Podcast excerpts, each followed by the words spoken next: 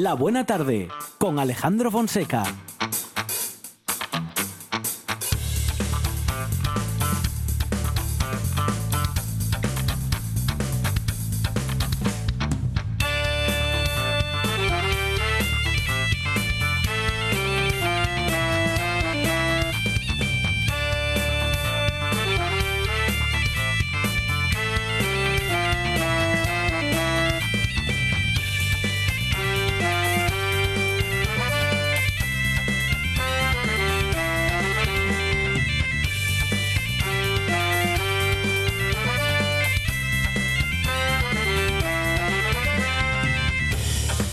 Buenas tardes, son las 4 y 8 minutos de la tarde y esta es la radio del Principado de Asturias.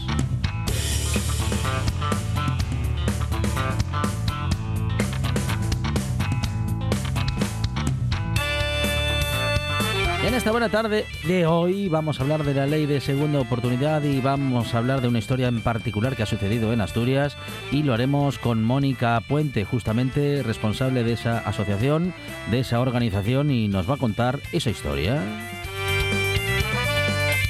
Y también nos va a contar cómo acceder a esa ley de segunda oportunidad, quiénes pueden hacerlo y cómo pueden hacerlo. Hablaremos de este y de otros asuntos de actualidad con nuestros tertulianos y tertulianas de los miércoles. Tiempo tendremos para hablar de alimentación con Miguel Ángel Lurueña.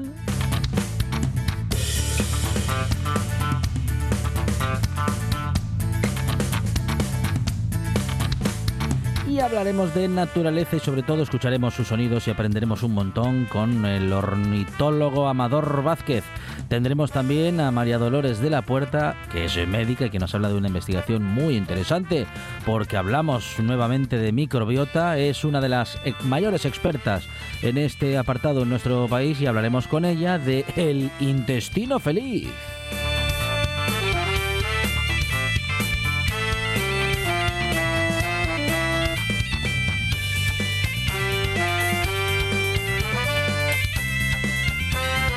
Hablamos de una investigación que va a hacer y que ya está realizando prevención en la salud de las mujeres y hablaremos con Francisco Bizoso, que es eh, integrante de la Alianza en la Universidad de Oviedo. Vamos a hablar de una investigación en la que la prevención tiene mucho que ver en los resultados finales. Todo ello gracias a que tenemos en la producción a Sandra González más producción y cosas inexplicables de Radio Monchi Álvarez. En la puesta en el aire Juan Saiz Pendas. Y en la presentación, servidor Alejandro Fonseca, que estará contigo hasta las 6 en esto que se llama La Buena Tarde.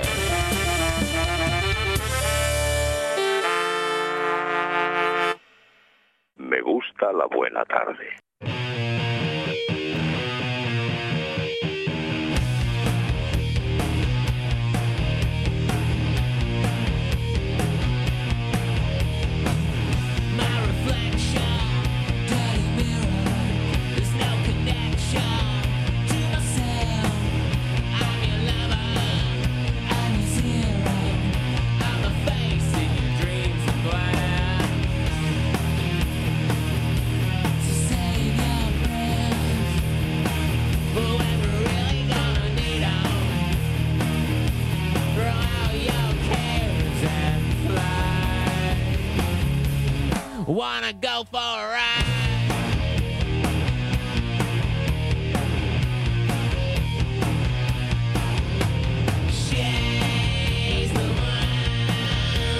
Esta buena tarde, como siempre, con toda la fuerza de las buenas canciones que selecciona para nosotros Juan Saiz, bueno, para nosotros y para todos los oyentes, Juan Saiz Pendas, Monchi Álvarez, buenas tardes. Aquí estoy en carne mortal. ¿Qué mayores estamos, Fonseca? usted y yo. Sí, sí.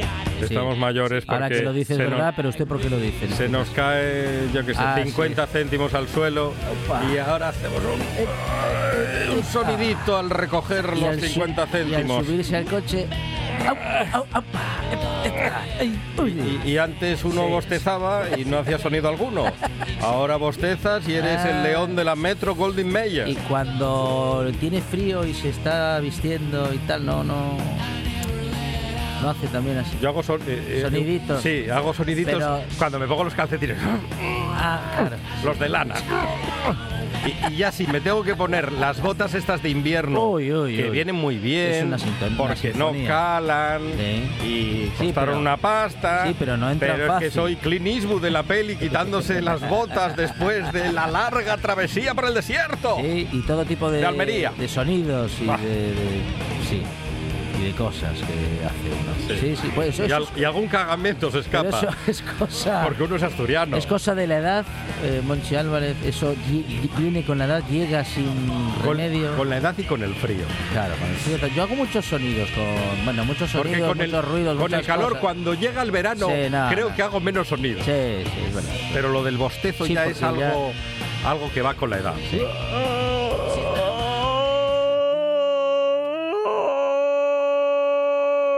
Ese es un bostezo. Sí. Mañanero. O sea que Tarzán tenía más de 40. Tener 48, 49. Bueno, pues esa es nuestra pregunta y nuestra propuesta en redes sociales para hoy. ¿Haces ruidos con los años sobre todo? ¿Haces más ruidos? Eh, eso, Y con el frío. Haces más ruidos para todo. Dices, aupa, cuando te levantes, epa, cuando se te cae algo al suelo y llegas a recogerlo. A las siete y media de la mañana, eh, cuando tienes una urgencia. Sales de la cama. Vas al baño, te sientas en la butaca de la reflexión. Sí. Sí, también hay, también hay, hay sonidos ahí. Bueno, pues, pues la cosa es que con la edad parece que hacemos un montón de ruidos. Tú también lo haces, a ti también te pasa, o en tu familia hay alguien que está empezando a hacerlo. Bueno, pues parece que eso es de la edad. Bueno, o al menos eso intentamos averiguar. Monchi Álvarez, gracias. De nada. Fuerte que piensas que nadie te puede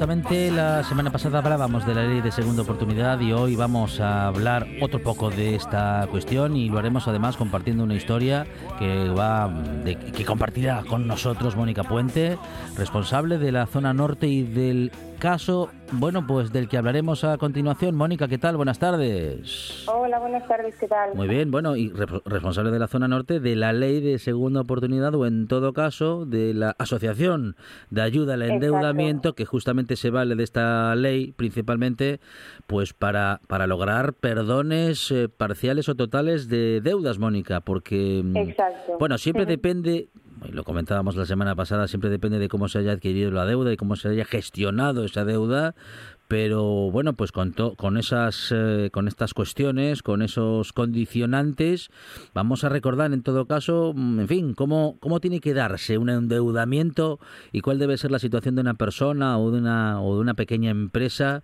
para que la ley de segunda oportunidad justamente pueda funcionar y darle esa segunda oportunidad.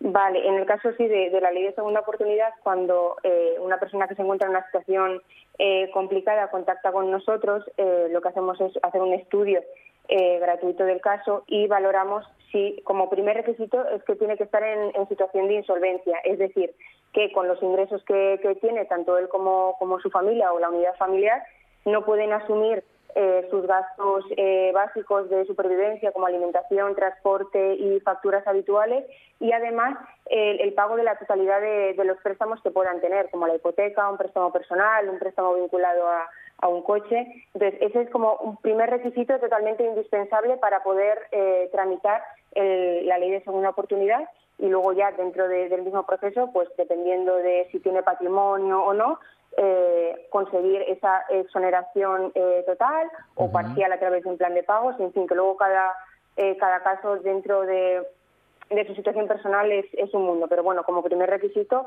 es que tiene que encontrarse en una dificultad a la hora de, afrontar esas obligaciones familiares y, y económicas con los ingresos que tienen. Luego, como otro de los requisitos que pide la ley de segunda oportunidad es que en los últimos cinco años eh, no haya tramitado eh, otro proceso de ley de segunda oportunidad, que sea la primera vez eh, que, se, se enfrenta a una situación complicada, bien por un negocio fallido o por, bueno, como ha ocurrido con el COVID, que a muchas familias les ha llevado a, la quiebra al encontrarse en un ERTE y sin, sin trabajo. Y, y, luego, como tercer requisito, es que no, no tenga ninguna condena o ningún delito del, del ámbito socioeconómico, es decir, que no haya sido condenado por eh, una estafa, una falsificación de un documento mercantil, de un robo, eh, en fin, eh, blanco de capitales, por ejemplo, también. En fin, esos son los tres requisitos que pide la ley de segunda oportunidad y que nosotros revisamos que cumplen antes de iniciar este tipo de, procesos. Bueno, y justamente decía hace un momento y adelantaba a nuestros oyentes que tenemos una historia que ha sucedido en Asturias, Mónica, ¿es así? Sí, Sí, sí, bueno, este, este matrimonio en concreto vivía primero en, en, Segovia, también emprendieron, tenían su, su clínica dental. Eh, bueno, en vez de a través de una empresa, tenían una comunidad de bienes, que al final lo que significa es que eh, ellas mismas respondían de tanto de lo bueno como de lo malo en el caso de, las deudas y tenían su clínica eh, ahí dental abierta en Segovia, tenían su vivienda y, y, bueno, llegó a una situación económica complicada no pudieron afrontar eh, los, eh, los préstamos tanto de la clínica como de la, de la situación personal que tenían, perdieron la vivienda y, bueno, eh, arrastrando esta, esta situación se trasladaron a Asturias, ya se pudieron jubilar, pero claro, se encontraron en la situación de que estaban en ficheros de morosos, la continua llamada de acoso de los acreedores, entonces decidieron buscar una, una solución y así es como contactaron con, con nosotros.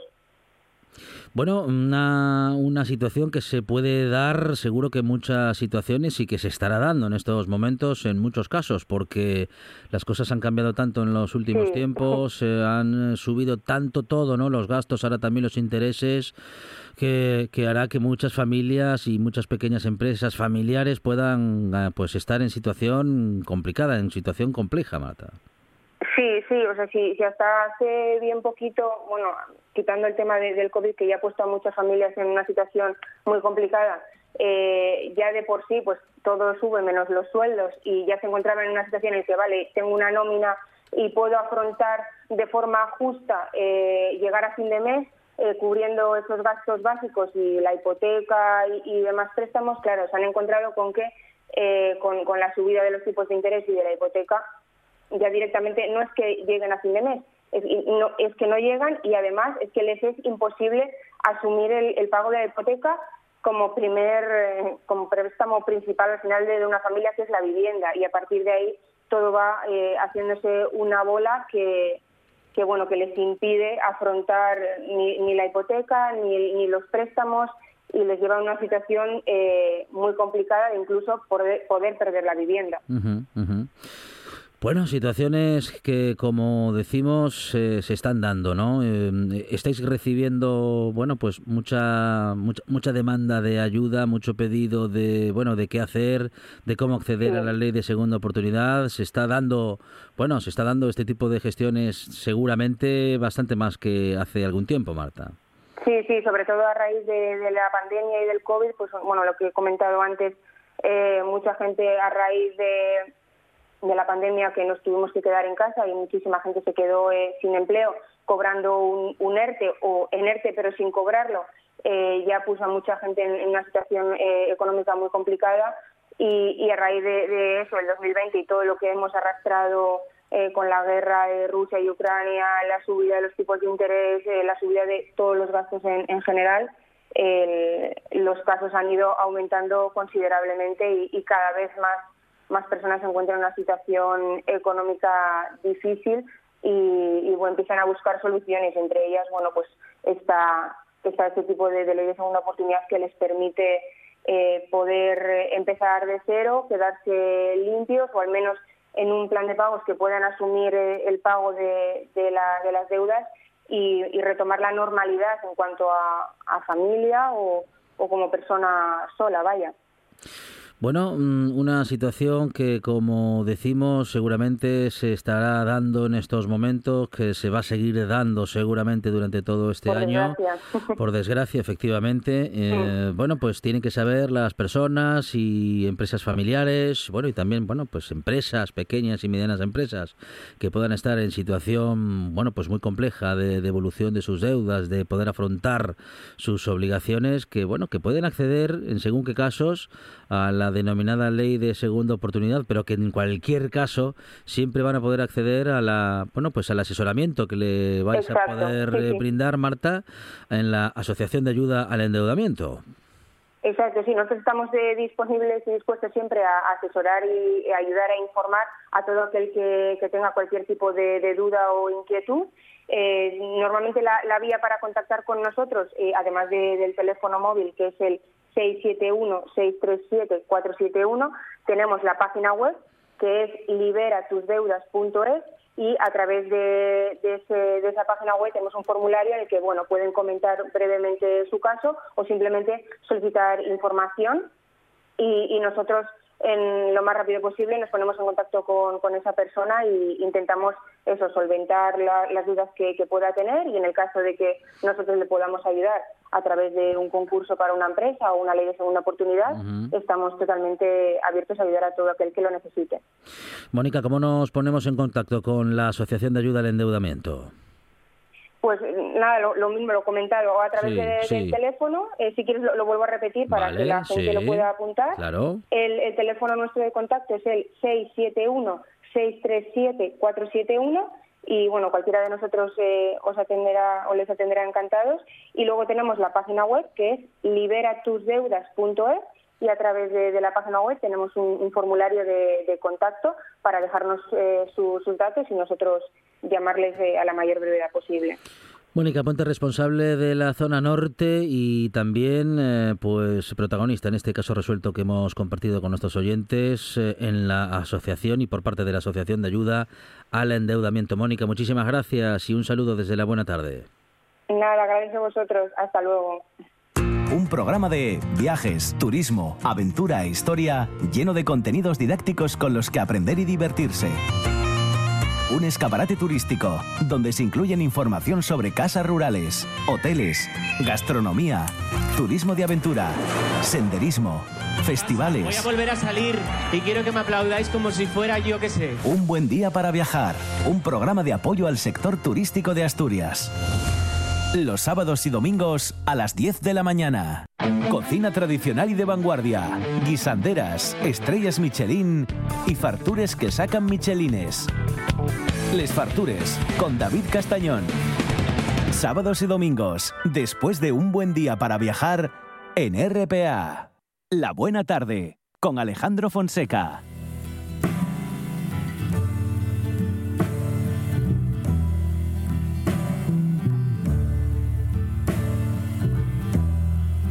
Nights in white satin, never reaching the end. Letters I've written, never meaning to send. Beauty I'd always missed with these eyes before. Just what the I can't say anymore, cause I love you.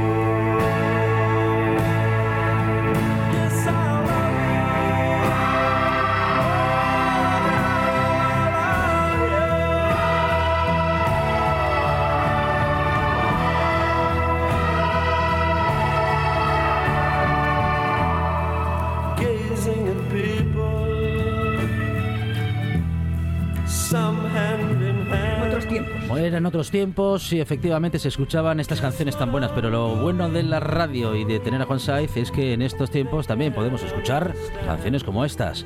Eh, Artemio García, ¿qué tal? Buenas tardes. Muy bien. Eh, Luis Felipe Cabellín, bienvenido. Gracias. Nacho Fernández del Castro, ¿qué tal? Muy bien. Carmen Sánchez, bienvenida. Muchas gracias. Bueno, hemos hablado de la ley de segunda oportunidad, pero sobre todo vamos a hablar ahora de, mm, bueno, pues de algo que viene un poco en la misma línea y es que el Supremo ha determinado que solo entrarán en la lista de morosos los deudores con sanciones tributarias firmes. Eh, se prepara, por tanto, eh, bueno, pues la justicia y el ordenamiento para este año, Nacho, en esta situación, eh, previendo que seguramente habrá muchos impagos y habrá muchas familias que no pueden hacer mm, frente a sus obligaciones fiscales y a sus obligaciones económicas. Bueno, de, todas maneras, bueno, el fallo parece bastante de cajón, ¿no? Que no haya, que, que nadie pueda estar eh, sometido a, al escarnio público de una lista de morosos eh, oficial, además, eh, si no hay una sentencia firme que así lo declare, ¿no? que, efectivamente esa deuda es firme, ¿no? Entonces, bueno, mm, a mí, a mí me parece bastante de cajón y, y, y que tardó bastante, ¿no? Que tardó bastante y además mm, parece que, ningún tribunal se hubiese pronunciado si no llega a haber reclamaciones, probablemente de las administraciones, ¿no? Porque en este caso hay dos administraciones implicadas en, en, los recursos de casación que se habían hecho al respecto, ¿no? Entonces, bueno, pues bienvenido sea porque parece bastante de cajón, ¿no? Carmen. Bueno, pienso exactamente lo mismo. Me parece lo más normal que una sentencia, si no es firme, no pueda, no, pueda llevar consigo otra serie de medidas como pasar a la lista de morosos.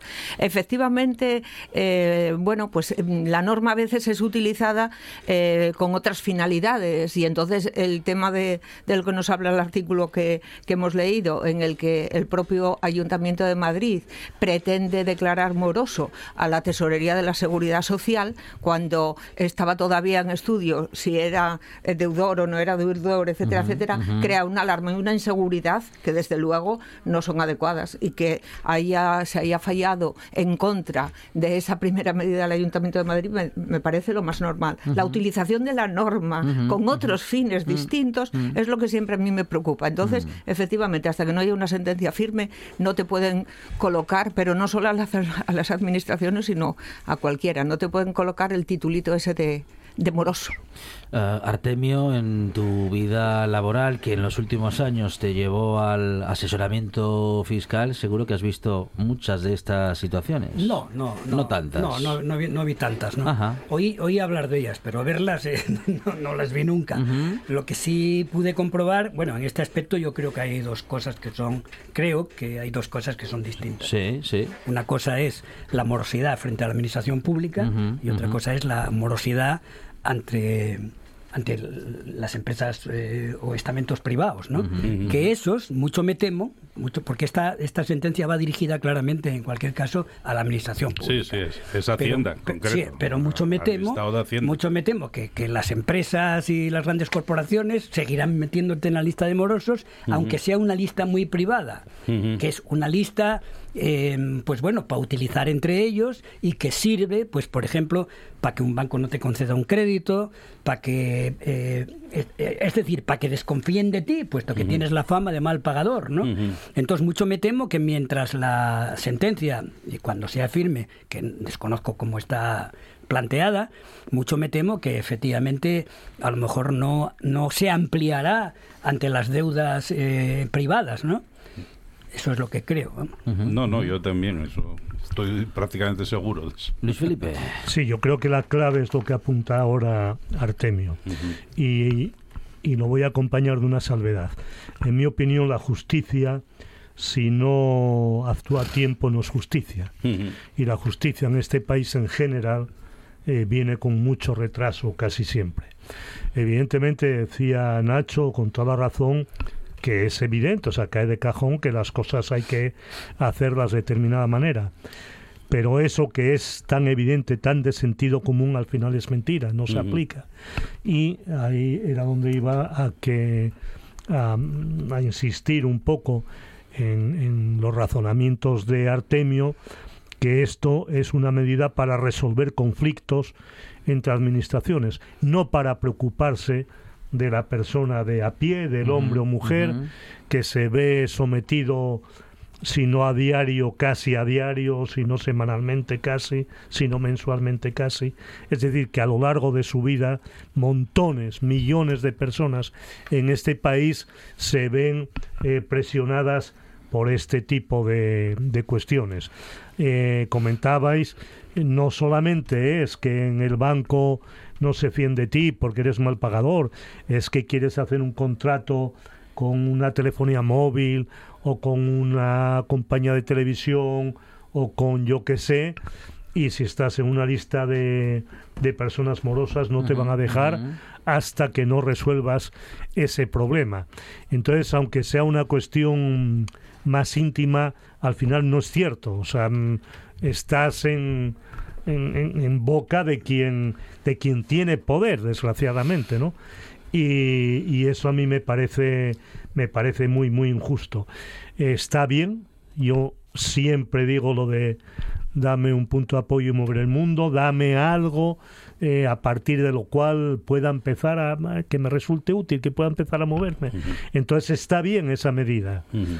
insuficiente, totalmente insuficiente, pero es algo de lo que no disponíamos hasta ahora mismo. Y, mm, como digo, eh, la clave es que las personas que no tienen apellidos compuestos, las personas que no tienen grandes ingresos, las personas que no tienen eh, un padrinazgo eh, importante, eh, puedan hacer frente a esta cuestión y no se vean señalados con el dedo, normalmente con un dedo tan corrupto como la mano que, que lo mantiene. ¿no? Bueno, y tenemos una encuesta realizada por 40 DBs que dice que dos de cada tres españoles apoyan los nuevos impuestos a grandes patrimonios y empresas. Los ciudadanos quieren que los ricos paguen más, aunque al tiempo creen que la medida tendrá algunos efectos perjudiciales. No sé si lo dicen los ciudadanos, Nacho, por, por aquello de que los impuestos, los denominados impuestos a las grandes fortunas, son como los años, nunca vienen solos. Sí. O nunca vienen solo para ese sector de la sociedad, al final. Sí, a mí, a mí mm. Mm, en primer lugar, dos tercios me parece poco, como decíamos el otro día, ¿no? Eh, dos tercios son el 66,67%, si no me equivoco, y me parece poco. hay más de un 30% de personas que no estando de acuerdo, dudamos que sean grandes fortunas a la vez. Por lo menos el 20% de, de ellos no es grandes fortunas, seguro, ¿no? Porque lo lógico es que si grandes fortunas en España son prácticamente un 2%, como mucho 3% ¿eh? de la población, mm, que acumulan la mitad prácticamente del Producto Interior Bruto Nacional, bueno, pues sin embargo, eh, lo lógico sería que el 95% restante estuviese a favor de los impuestos a las grandes fortunas, por lo menos para eh, una mínima redistribución de, esa riqueza, ¿no? O sea que, en primer lugar, esos dos tercios me parece bastante poco. Y luego, sobre la sospecha, pues me parece absolutamente razonable porque la gente tiene experiencia de lo que pasa con estas cosas, ¿no? Entonces, evidentemente, los impuestos eh, especiales eh, y temporales, eh, además, hay que recalcar eso, que para encima son temporales, a las grandes empresas, por ejemplo, a los beneficios extraordinarios de las grandes empresas, pues todo el mundo sospecha que al final acabarán recayendo sobre los consumidores los de las grandes fortunas, pues a través de los negocios a los que están ligados esas grandes fortunas, también acabarán eh, pagando en, gran parte los consumidores, etcétera, etcétera. ¿no? Entonces, bueno, es simplemente mm, un recelo basado en la experiencia, ¿no? ni más ni menos. Carmen. Recelo basado en la experiencia y diría más en algunas voces que intentan meter miedo de decir, ojo, que se van a deslocalizar las empresas, que las empresas van a marchar a otro sitio, ¿qué tal? Y esos eh, ya unos son recelos, porque ya sabemos muchas veces lo que pasa. Alguna vez habrá que dar un puñetazo en la mesa y pensar, eh, como tú has dicho, muchos más ciudadanos deberían de estar a favor de esto, pero además no, no se va a dejar que ocurra que ese incremento de impuestos acabe pagándolo el ciudadano de a pie. Eso es imprescindible. Pero luego esos otros mensajes, ojo, si esto pasa a las empresas, tal, eh, eh, las empresas de dónde van a sacar el dinero, yo me niego a ser, eh, a tener ese, ese sentimiento negativo y a pensar que va a suceder lo de siempre. Necesito tener una rendija por la que decir, bueno, vale, ha costado, ha costado una medida como esta, porque el impuesto, este, este último, acordaros todo, todo ese ámbito que había por parte de los empresarios, etcétera, etcétera, ha costado, pero bueno, vamos a tirar adelante con ello. de acuerdo en que estaría más a favor de que un 90%. Luego me llama muchísimo la atención en la muestra que eh, corre todos los partidos políticos de derecha e izquierda el, cambio de porcentajes entre, entre la derecha y lo que es la izquierda porque bueno, ya podéis imaginar por dónde van, podemos imaginar por dónde van unos y por dónde van otros, pero la, diferencia en tantos por ciento es muy significativa. Artemio. Sí, bueno, yo ya lo dije aquí en más de una ocasión. Yo no me fío en absoluto de las encuestas. Las encuestas, en definitiva, están hechas, eh, primero, están encargadas. Eso de entrada. Eh, o sea, una empresa eh, eh, que se dedica a hacer encuestas no las hace porque sí, las hace porque alguien se las encarga. ¿eh? Y generalmente quien se la encarga espera que los resultados de la, de la encuesta de alguna manera puedan favorecer, si no sus intereses eh, económicos o tal, sí sus intereses políticos. ¿no? Entonces yo estoy convencido que cuando le preguntas a una persona de derecha, que también hay personas de derechas que son trabajadores, porque los hay, mal, que nos cuente entenderlo, pues o, que aunque no sean trabajadores por cuenta ajena, son autónomos que se consideran clase media y son como los trabajadores por cuenta ajena, incluso cobrando menos, y yo sé de lo que hablo porque fui muchos años autónomo. Entonces, cuando le preguntas a mucha de esta gente, no te contesta eh, con una cierta capacidad crítica ni con un sentido de, de llegar a la verdad. Mm, te contesta ideológicamente.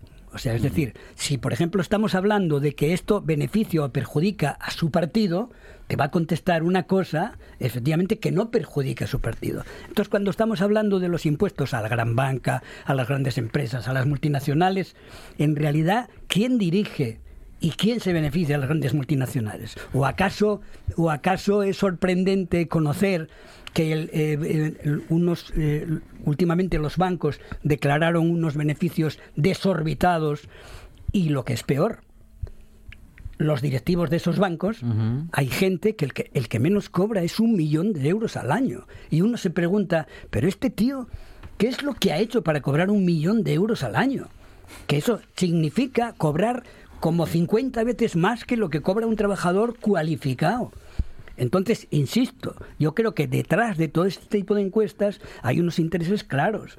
Y los intereses claros son que la gente, digámoslo con claridad, no vota mm, por lo que le sugiera la pregunta.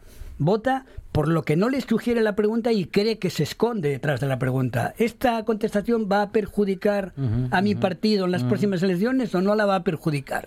Entonces hay mucha gente que a pesar de que íntimamente esté de acuerdo con, con que se le pongan impuestos a las grandes empresas, pues te va a decir que no. Luis Felipe. Hablabas, Carmen, de una rendija, quieres meterte por esa rendija. Y según lo decías, me acordaba de una película preciosa como tenemos al experto Nacho, seguramente dirá o es capaz de decir que no era buena, pero yo la recuerdo con un cariño enorme porque la vi cuando tenía veintipocos años en París. Era una película italiana, La clase operaria Valparaíso. Ah, la clase obrera Valparaíso. Y eh, tiene que ver con la rendija Carmen porque hablaba de un sueño que tenía un trabajador, bueno, no la voy a contar, recomiendo quienes puedan verla que la vean, que busquen en internet, en las televisiones, como sea, que la vean. La clase obrera va al paraíso. Y, y este hombre había tenido un sueño, imaginaros, en una empresa de de montajes enorme con los ruidos de las máquinas tuve un sueño ayer. ¿Qué pasa? No, que Pepino tuvo un sueño. Entonces, Pepino tuvo un sueño. Toda la, la cadena. La cadena. ¿Y qué? Había un muro y, y, tirábamos el muro y aparecían los trabajadores que habían muerto. O sea, estábamos todos allí, tal y cual.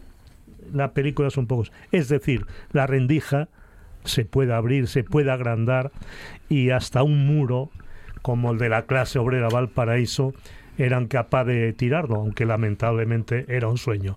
El, actor era ya María Volonté, mm. que hizo un papel, en mi opinión, extraordinario en esa película, como en tantas otras, por otra mm. parte.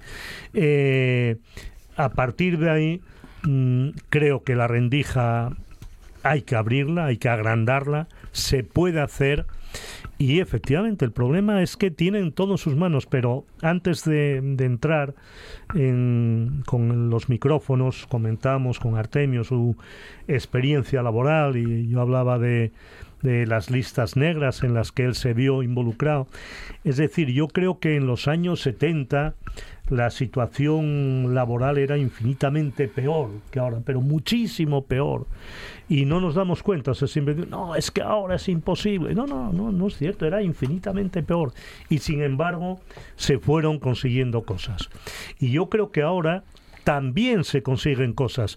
Y si os dais cuenta, yo muchas veces en esta, en esta tertulia, no lo voy a llamar debate porque somos entre amigos, estamos aquí comentando las cosas, prefiero más considerarlo como una tertulia, mm, eh, eh, creo que hay muchas veces acabamos siempre con un mal sabor de boca, ¿no? Es como todo está mal, es triste. Es mentira, es mentira, hombre. Las cosas hay que pensar siempre en positivo, todo es posible.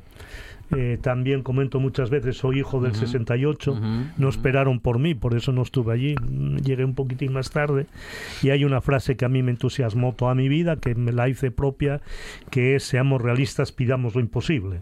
Entonces yo creo que hay que pedir lo imposible y frente a esa gente que dice sí, pero sí que apliquen eh, esa presión fiscal, pero igual repercute yo no sé si va a repercutir o no, pero es que es fundamental, es fundamental que se les aplique, lo digo siempre, siempre, y me podéis llamar pesado, sus paraísos fiscales son nuestros infiernos en la tierra y no podemos tolerarlo, no, no, no se puede, no se puede admitir, o sea, son cuestiones tan evidentes, tan de sentido común, ¿cómo es posible? Comentamos que el 2% de la población en este país tenga el, el, poder económico del 98% restante. No es aceptable, no es entendible. Es que en, en cualquier cabeza ya no, hombre, esto no es posible. ¿Qué, ¿Qué, está ocurriendo?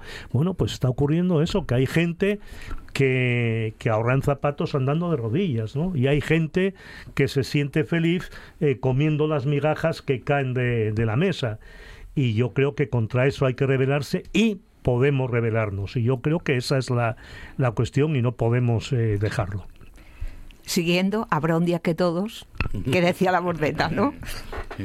Ay, qué bueno, qué bueno uh, estas eh, reflexiones que nos dejan pensando. Nacho, ¿querías añadir algo? No, no. No, bueno, hablamos también ahora de, bueno, del debate que se ha suscitado en los últimos días y es el debate sobre ese agente infiltrado, bueno, pues que muchos han interpretado que ha, eh, pues, eh, em, pues, digamos que estado en una situación de humillación para con esas mujeres con las que estuvo por un interés, eh, un interés en este caso, bueno, pues digamos que político, de investigación, porque se infiltró en grupos anarquistas y eh, utilizó, bueno, pues el engaño, ¿no? Para, pues como un poco como, como, como lo vemos en las pelis, digo, Nacho, que se infiltra una gente, mm, se gana la confianza de sus aparentemente iguales, luego acaba siendo, pues efectivamente, un agente infiltrado y ahora mismo, claro, muchas de esas mujeres se sienten no solamente ofendidas, sino que le han denunciado. Eso sí,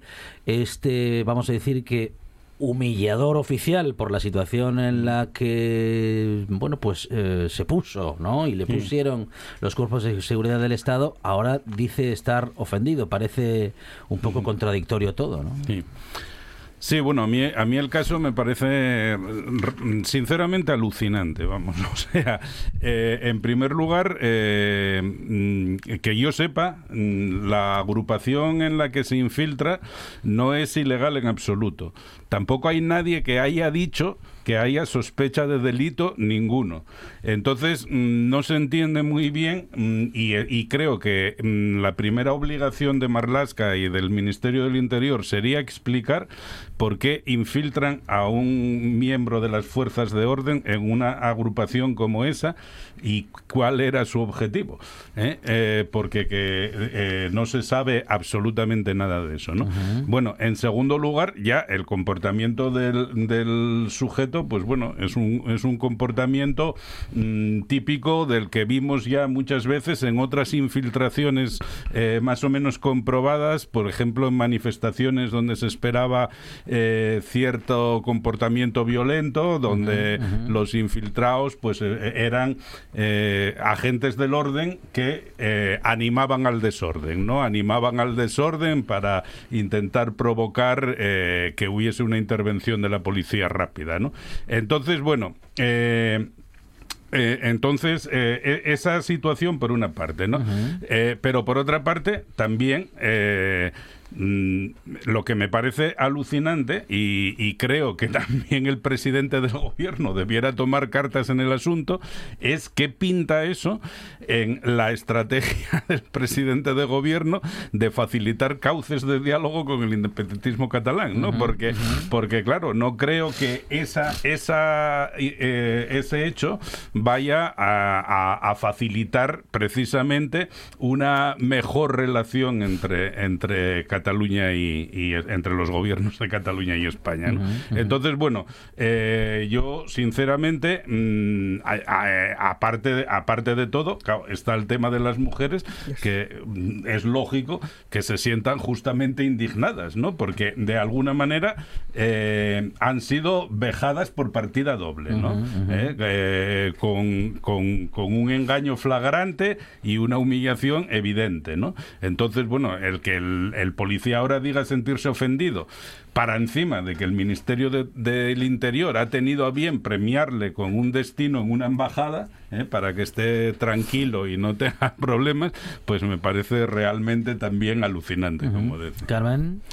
Bueno, eh, muy de acuerdo en las dos partes primeras y ahondando en, la tercera. El uso sexual y afectivo de mujeres para este tema. No hay ninguna causa aparente para mm, este tipo de, actuación de infiltración. Tú lo has dicho, eh, eh, parece ser que el grupo en el que estaba infiltrado no era en absoluto ilegal, pero además que utilice a mujeres. O sea, a mí la, la denuncia me parece una, una denuncia lógica. Él atravesó un, una especie, tú decías, había transgredido una frontera, ¿eh? Eh, que vamos, en el caso de la mujer no tiene ninguna, ninguna justificación para mí. Parece mentira del Ministerio del Interior. No quiero pensar que es la actitud de todos los policías, machistas, tal, porque no, yo para nada, voy a este. A mí no me importa en absoluto si se siente o no se siente agredido Oye, es su trabajo. Yo fui profe mucho tiempo, inspectora, y en ello llevo yo y llevas la cuestión de, de tu trabajo. Eso no me importa para nada. Lo que me importa es las mujeres forzadas de, de alguna manera para obtener información. ¿Pero qué es esto? Y por parte de la policía, que su objetivo es justamente el otro. es una situación que me parece denigrante. Se han escandalizado por el tema de, esta denuncia tan formal con varias abogadas vamos, mm, mm, lo lógico y, lo menos que se puede hacer. Aparte de otras cuestiones eh, que dices tú, hoy el presidente del gobierno hablaba de lo que se había conseguido para las mujeres, etcétera, etcétera. Vamos, este es un grano que le ha salido en cierta parte porque de alguna manera habrá que contestar, ¿no? Sí, sí, en este caso es evidente que las mujeres han sido engañadas, han sido manipuladas. Mm, no cabe ninguna duda que esa denuncia, eh, bueno, pues por parte de muchas mujeres eh, tiene cabida, ya veremos qué sucede. Pero bueno, el debate está sobre la mesa, Artemio. Sí, yo aquí vería dos aspectos fundamentales.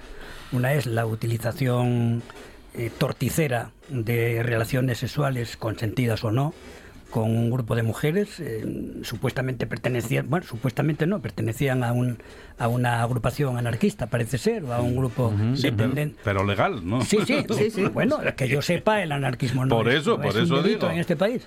Entonces, una, una cosa es esa, en la que no quiero entrar, porque habría, en fin, muchas maneras de definir la cuestión, y otra cosa es la utilización por parte del Ministerio del Interior y de, y de todos los gobiernos en general de utilizar a infiltrados para obtener información a veces necesaria y a veces ociosa. Y yo, que soy mayor que todos vosotros, pues yo recuerdo, por ejemplo, en la época, eh, en los años setenta y tantos, había aquí un jefe de la Brigada de Información Nacional, que lo llamaban el Coronel Blanco, el Coronel Blanco, que después utilizó un apodo que se, que se llamaba el Cisne para hacer libros y que después de las primeras elecciones, eh, se exilió en, Marruecos. Y entonces este, este hombre escribió eh, un libro eh, que se, él se autodenominaba El Cisne, ¿no? pero escribió un libro que mm, me parece recordar se llamaba El Cisne Negro. Y entonces da cuenta de todas las artimañas y de todas las actividades del gobierno para infiltrar en los grupos que en aquel momento existían, léase ETA, léase FRAT, léase MCA, léase eh, el partido eh, maoísta, en casi todos los grupos, incluido el PC. ¿eh? Infiltró siempre el gobierno, siempre el gobierno infiltró a gente. Incluso se, este hombre admitía que muchos de los atentados que cometió el FRAD, por ejemplo, fueron instigados por estos infiltrados. Entonces quiero decir que el hecho de que esto se hubiera hecho desde siempre y todos los gobiernos hacen lo mismo, ¿eh? es decir, todos tienen gente infiltrada.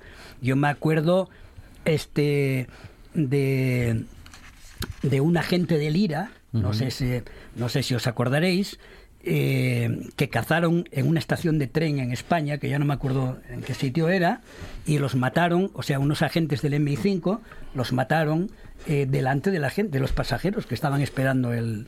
Nadie dijo nada, ni el gobierno español, ni nada de nada. Y eso lo habían conseguido precisamente por unos infiltrados. ¿no?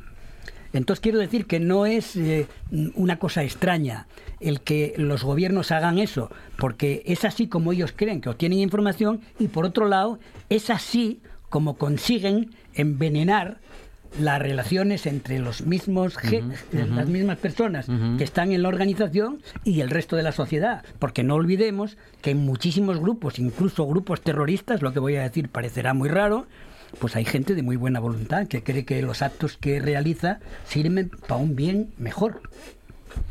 Luis Felipe. Sí, yo insistiría un poco, eh, vamos, estando totalmente de acuerdo con, lo que decís y no creo que yo pueda aportar mucho más a, a lo que planteáis, ¿no? Me parece utilización denigrante, me parece humillación, todo lo que se diga y seguramente podríamos encontrar todavía algún calificativo más. Eh, de todas formas, yo lo que voy es una cosa que apunta Artemio, porque mm, es que, no lo que más me preocupa, pero es un elemento más que me preocupa. Imaginémonos que este personaje hubiese invitado, y hay muchas maneras de hacer esa invitación, a que estas mujeres y ese colectivo eh, desarrollase y base a cabo actos claramente eh, ilícitos, eh, ilegales, ¿no? Es decir, que las hubiese invitado diciendo, oye, te quiero, eres mi amor, pero tienes que ser una revolucionaria hasta el final, vamos a poner una bomba en no sé dónde. Podría haberlo hecho sin ningún problema. Y es posible que esa chica enamorada eh, hubiese aceptado poner la bomba. Eh, claro, ¿qué es lo que busca ese personaje invitando a esta chica a poner la bomba? Mm, hay cosas de la vida de cada uno de nosotros que, que no está bien hacerlas públicas, pero esto que cuento yo sé que pasó. Y de la misma manera que pasó en algún tiempo, puede seguir pasando ahora, porque como decía Artemio, a mí no me sorprendió nada eh, pensando en la historia de este país en otra época, no me parece nada novedoso. O sea, no, no, no es una cosa que a mí me sorprende ya, Meca, pero ¿cómo es posible que se haga esto? La única cuestión es decir, Meca, ¿cómo es posible que se siga haciendo?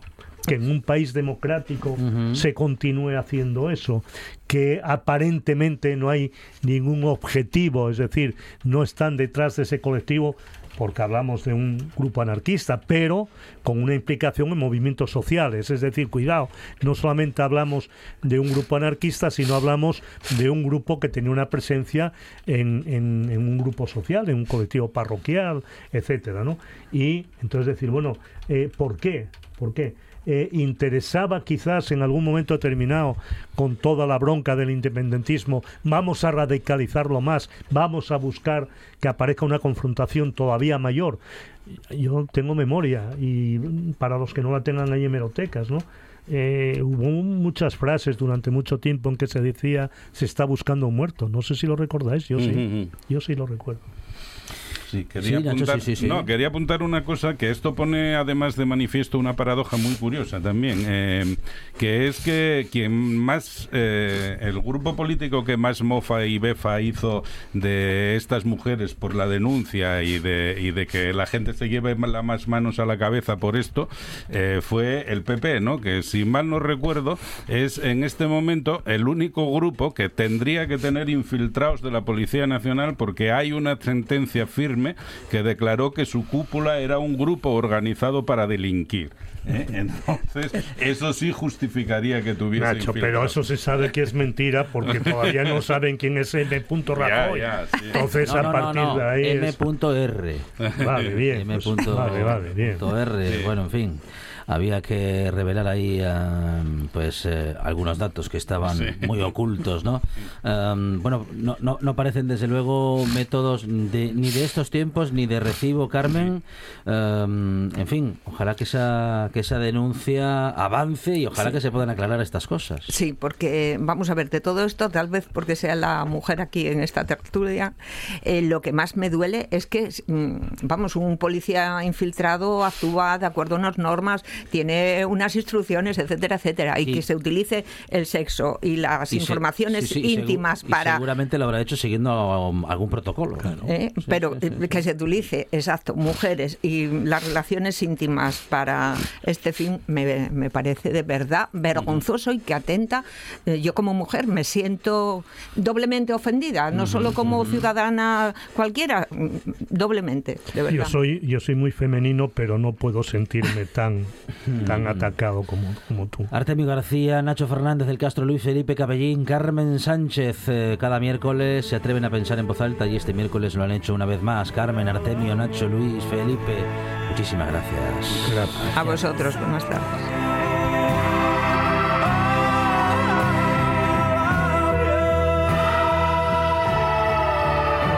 Noticias en RPA tras lo cual esta buena tarde sigue. Y ya ven que la tertulia también sigue.